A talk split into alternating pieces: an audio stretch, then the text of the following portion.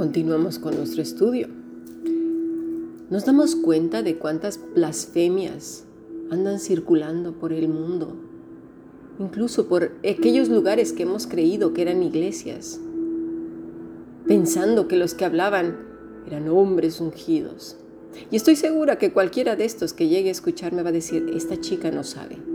Sí, a mí no me gusta presumir de mis estudios, ¿eh? pero los tengo.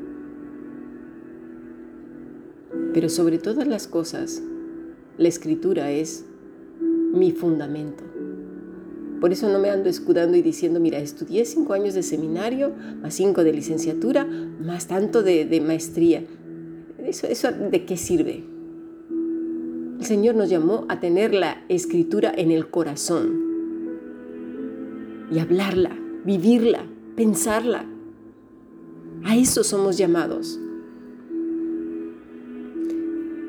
¿Te das cuenta cuántas mentes podridas están intentando mezclar lo santo con lo pagano? Ofreciendo fuego extraño y llevando al pueblo a que lo haga. Por favor, lee la escritura. No te estoy pidiendo que leas X libro, ni de tal autor, ni los libros que yo he escrito siquiera. Nada, nada de eso. La escritura. Somos llamados a leer la escritura y obedecerla. Nosotros simplemente somos como Elías. Elías no tenía licenciatura, ¿eh? Por eso no me gusta hablar de esas cosas. Tenía la palabra de Dios que le daba autoridad, el respaldo divino. ¿Y por qué hemos caído en tanta barbajanería y mentira? Porque no hemos investigado con, diligencia, porque nuestra propia mente está contaminada y necesitamos no, no ir a la librería cristiana. Porque mira, ¿sabías que antes las editoriales que se dicen cristianas vigilaban muchísimo que los escritores tuvieran una correcta teología y que, fíjate, a causa de la avaricia, ahora ya no vigilan nada, bueno, desde hace algunos años, ya no hay filtro, ya no hay nada. Pero como en aquel entonces veían que sí había filtro, ¿sabes qué hicieron eh, algunos cristianos con una teología, por así decirlo, corrompida? Bueno, pues estos cristianos de la New Age, ¿sí? los neos, neos, neos, prefirieron crear sus propias editoriales para no tener restricciones y críticas.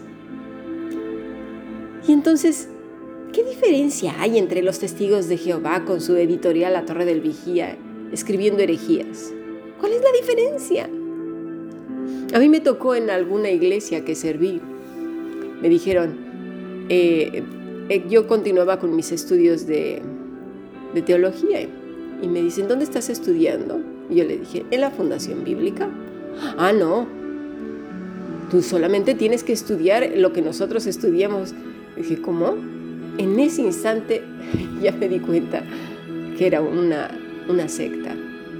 Obviamente salí corriendo de ahí. Entonces, algunos dirán, ¡Ash!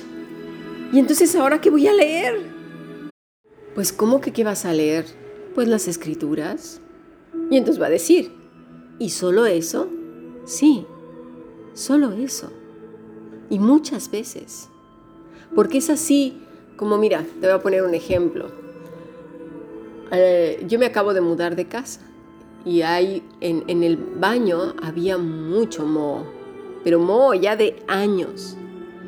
Le puse lejía, que en otros lugares sería clarasol.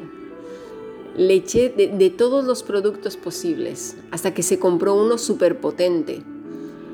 Y, y, tenía que, aparte, rascarse un montón pasarle como un, pues un cuchillo o algo para quitar todo ese moho, pero en algunas zonas literalmente fue imposible. Habla que volver a pasar mortero porque eso no se quita.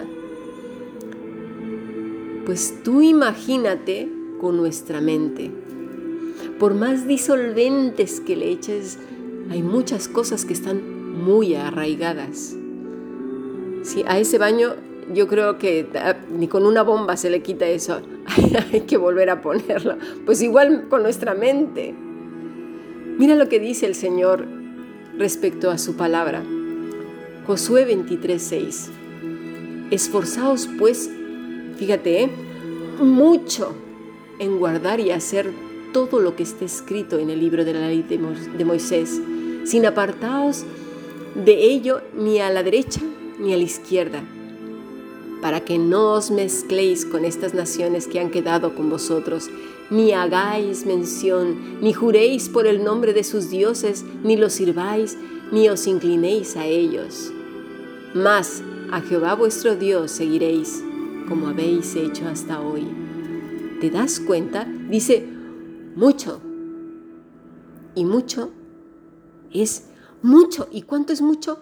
Mucho en hacer todo lo que está escrito en el libro de la ley, sin apartarte de ello ni a la diestra ni a siniestra, para que no os mezcléis con estas naciones que han quedado con vosotros.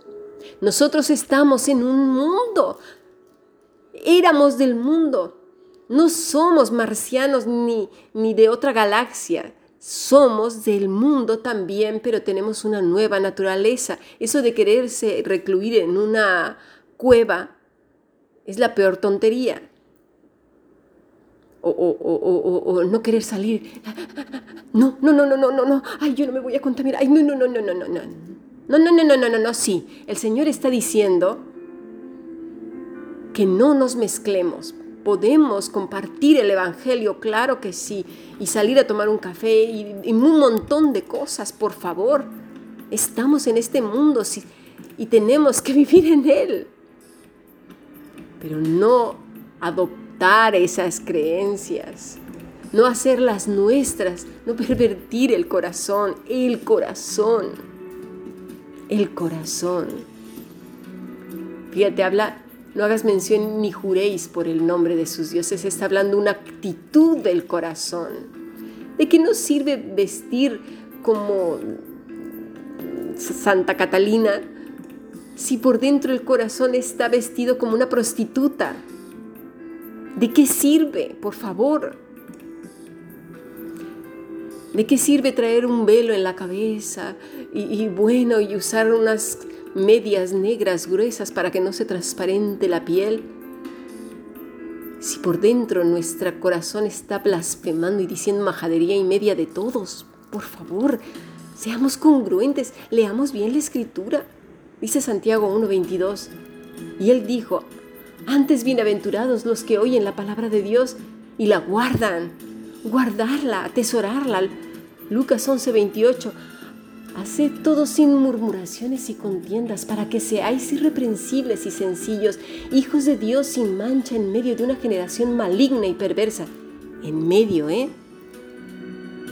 En medio de la cual resplandecéis como luminares en el mundo, asidos de la palabra de vida, y para resplandecer tenemos que vivir en el mundo, no en una cueva. Y de verdad lo siento cuando mi corazón se estremece cuando no se entiende la escritura correctamente, porque estamos en tiempos muy difíciles. Necesitamos despertar. Hay gente que tiene tantos deseos de que se le abren palabras con campanitas, flores y que se le digan cosas dulces y tiernas, porque hay, no, no, ve el Antiguo Testamento, el mismo Juan el Bautista, nuestro Señor, como Arrepentíos, arrepentíos, volveros a Dios. ¿Sabes por qué nos gusta eso? Porque no queremos escuchar la palabra de Dios cuando nos reprende, nos corrige y reconduce nuestros pasos. ¿Sabías que el sacerdote no hablaba todos los días al pueblo? Eran los padres los encargados de, de, repasar y repasar la tradición oral a los hijos todos los días, en la mañana, en la tarde, en la noche, todos los días. Los reyes eran los que establecían como mandato seguir esa palabra divina o no. O bien podían también pervertirla haciendo tratos con naciones paganas. ¿Sabías que era menester atesorar como lo más preciado la palabra, porque nadie tenía la facilidad que tú y yo tenemos de tener la Biblia ahora en la mano? Es nuestra obligación delante de Dios hablarla, meditarla, comentarla, obedecerla, practicarla, todos los días sin faltar uno. Primera de Pedro 2.2, desead como niños recién nacidos la leche espiritual no adulterada, para que por ella crezcáis para salvación. La palabra no adulterada, adolos, es decir, sin engaño, ¿Y cómo saber si nos están engañando o no si no la hemos leído? Si no hay lectura, si no hay meditación, si no hay rumiar y rumiar esa palabra. Fíjate, adulterada tiene dos raíces, pero una de ellas dice sin truco. Mentira, sin acechanza. De verdad, que Dios nos libre de la pereza que Dios nos libre de la credulidad de nombres simpáticos, amenazadores, narcisistas, tramposos, codiciosos, mágicos, mentirosos, de corazones podridos que usan la palabra de Dios para ser populares, queridos, temidos, ricos, famosos, venerados. Si tú ves cualquiera de estas cosas donde estás, sal de ahí no tienes compromiso con esa gente. Por más que te digan que si te sales, prepárate para la condenación, prepárate porque todo te va a ir mal, sacude tus pies y vete. Vete corriendo. Por muchos favores que te hayan hecho, te los hicieron precisamente para que te quedaras, para controlarte, para tener más público. Vete de ahí sin temor. Tú te debes a Cristo a Cristo, a Cristo, a Cristo. Él te salvó. Él te libró de la ira venidera. Él te dio vida nueva. Él, Cristo. Nada más. Sigamos aprendiendo bendiciones.